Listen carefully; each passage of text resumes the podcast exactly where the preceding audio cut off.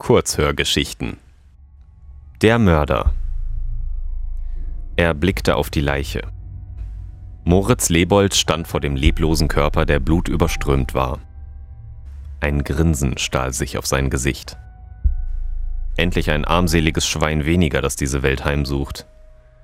Das Schwein war ein Mann, der ihm ausgestreckt zu Füßen lag.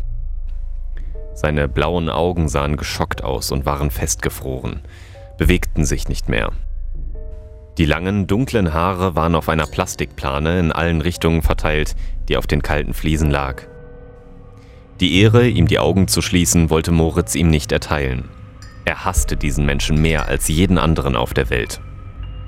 Zufrieden blickte er auf die Leiche, deren Hals weit offen stand, zerrissen von dem Skalpell, das Moritz noch in der Hand hielt. Dann sah er in den Spiegel, der ihm gegenüber an der Wand hing. Das Badezimmer war vom Tageslicht erhellt und er konnte sich selbst gut erkennen.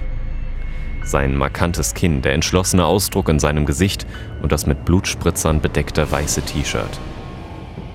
Das war genau das Gefühl, das er gesucht hatte. Richtig befreiend fühlt sich das an, dachte er und holte tief Luft. Besser als Sex. Darauf sollte ich direkt mal eine rauchen. Eine Gänsehaut breitete sich auf seinen Armen aus, und er hatte das Gefühl, dass er jetzt ein besserer Mensch war. Es war dunkel. Nur eine Stehlampe in einer Ecke des Wohnzimmers erhellte den Raum und verlieh ihm durch die langgezogenen Schatten eine düstere Atmosphäre. Till saß auf der mit grünem Stoff bezogenen Couch und hockte über den braunen Holztisch gebeugt. Der Fernseher, der ihm gegenüberstand, war ausgeschaltet. In diesem Raum hätte man eine Stecknadel fallen hören können. Das einzige Geräusch, das zu hören war, war das leise Kritzeln des Bleistiftes auf Papier. Till krallte sich mit den nackten Füßen in den Teppich, der unter dem Tisch lag, bemerkte es aber nicht. Mit einem Stirnrunzeln und völliger Konzentration blickte er auf das langsam voller werdende Papier. Diesen einen Satz schreibe ich noch, das passt einfach perfekt. Er hielt einen Teil seines Tagebuchs hoch und richtete sich auf, damit der Schein der Lampe, der ihm im Rücken lag, auf die geschriebenen Zeilen fiel. Er las den Text. Warum sollte ich mich mit einer Situation auseinandersetzen, wenn ich als Resultat nur Unzufriedenheit erreiche? Stecken wir uns also die Finger in die Ohren und singen La La La, während wir im Inneren verwesen. Ob das den Prozess stoppt? Einige Menschen scheinen mit dieser Methode durchaus Erfolg zu haben. Sie lassen ihre Probleme nach innen gekehrt und strahlen nach außen wie ein Goldbarren mit 24 Karat. Völlige Reinheit. Immerhin für sich selbst. Er ließ den Text sinken, sah an die Decke und dachte nach. Sein Kopf schmerzte und die elektrischen Impulse in seinem Gehirn schienen sich zu überschlagen.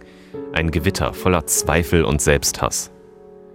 Till legte den Zettel auf den Tisch und wusste nicht, was er damit anfangen sollte. Verbrennen, schoss es ihm durch den Kopf. Er schloss die Augen und fuhr sich mit den Händen durch die langen, dunklen Haare, die ihm fast bis zu den Schulterblättern reichten. Warum konnte er nicht einfach einen Schalter in seinem Kopf umlegen und glücklich sein? Die Antwort kannte er, ohne auch nur einmal einen Psychiater aufzusuchen. Die sagten einem sowieso nur das, was man ohnehin schon wusste, die Eltern waren schuld. In seinem Fall traf das sogar durchaus zu. Sein Vater hatte ihn missbraucht, als er gerade vier Jahre alt war. Eines Nachts kam er in sein Zimmer. Till hatte sich noch gefreut, weil er zu der Zeit Angst im Dunkeln hatte und das kleine Licht in der Steckdose immer so sehr flackerte und manchmal für mehrere Sekunden ganz dunkel war. Er hatte gehofft, sein Vater würde ihm ein neues Nachtlicht bringen und ihm vielleicht noch eine Geschichte vorlesen, damit er besser einschlafen konnte.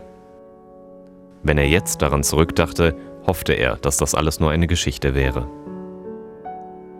Sein Vater hielt ihm die Hand auf Mund und Nase und flüsterte, Du weißt, dass du mein Ein und alles bist, dass du mein großer, starker Junge bist, und weil ich dein Papa bin, musst du mir jetzt versprechen, dass du deiner Mutter nichts erzählst. Er wurde ausgezogen. Er konnte sich nicht wehren. Er wurde benutzt. Der Blick seines Vaters im flackernden Schein des Nachtlichtes verfolgte ihn selbst jetzt noch, 25 Jahre danach, in seinen Albträumen. Die Berührungen dieser großen, mit Hornhaut überzogenen Hände. Ungefähr neun Monate hielt Till diese fast wöchentlichen nächtlichen Besuche aus, bis er seiner Mutter davon erzählte. Aus Reflex schlug sie ihn. Sie wollte die Wahrheit nicht erkennen. Ganze zwei Jahre lang. Flüchtete sich immer wieder in eine andere Realität, in eine Welt, in der alles besser war, wo kein dunkler Mann von Liebe sprach. Dass das aber keine Liebe war, erkannte er erst viel später. Eines Nachts traf seine Mutter die Wahrheit wie ein Schlag, als sie aus Versehen ihr Handy einmal nicht auf Stumm geschaltet hatte. Sie schlief im Bett, als eine Freundin ihr den Satz Bist du noch wach? und dann ein witziges Bild schickte. Es vibrierte und klingelte.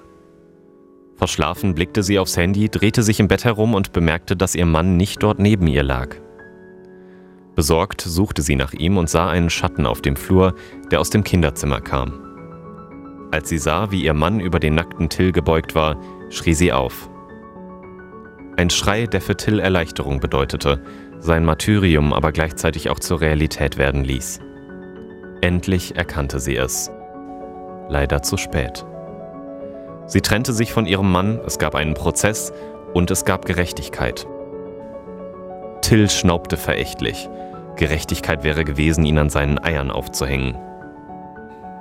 Er riss sich aus seinen Gedanken und in diesem Moment wünschte er sich fast, dass er Trinker wäre oder Raucher, aber diese Laster hatte er alle abgelehnt. Till stand auf, ging ins Badezimmer zu seiner Rechten und schaltete das Licht ein. Er betrachtete sich im Spiegel. Ein erbärmlicher Anblick. Blaue Augen, die ins Nichts zu blicken schienen. Sein Plan war einfach perfekt.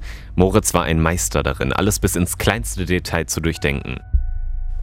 Er wählte eine Person aus, die allein lebend war. Monatelang beobachtete er immer wieder, ob sein Opfer nicht vielleicht doch einmal einen Besucher empfangen würde. Niemand kam vorbei. Es war perfekt. Till Zummerbert war alleinstehend, einsam und niemand würde ihn vermissen. Dann brauchte Moritz noch die Waffe. Er wollte das warme Blut auf seiner Haut spüren, miterleben, wie langsam das Leben aus diesem Mann entwich, während er selbst weiteratmete. Er ging in eine Apotheke, als sich dort eine lange Schlange mit Kunden gebildet hatte. In seinem höflichsten Ton bestellte er Nasenspray, eine Packung Kopfschmerztabletten und ein Skalpell.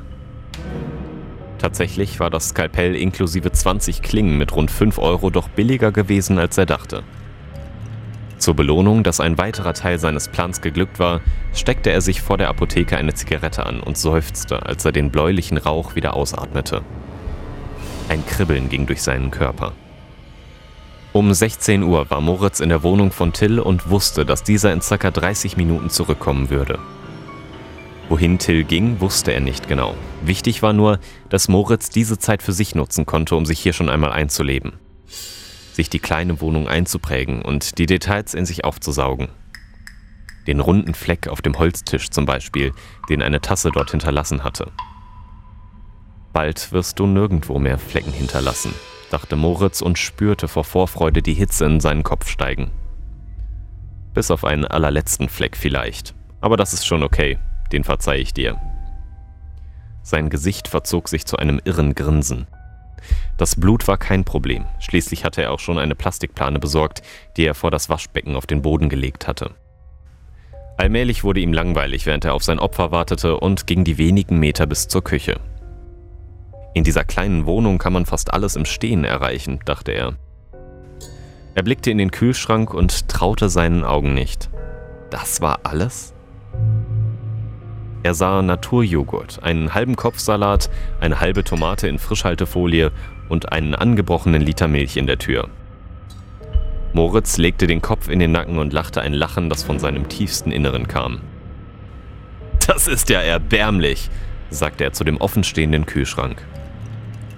Er hatte auf ein kühles Bier gehofft, und jetzt hatte ihm dieser Versager einen weiteren Grund gegeben, ihn umzubringen. Moritz sah auf die Uhr in der Küche und stellte fest, dass er noch ungefähr fünf Minuten Zeit hatte. Er schloss etwas enttäuscht den Kühlschrank und machte sich auf den Weg in Richtung Badezimmer. Es lag genau gegenüber der Küche. Die Tür stand offen und das Fenster ließ genug Licht herein, um das kleine Zimmer komplett zu erhellen.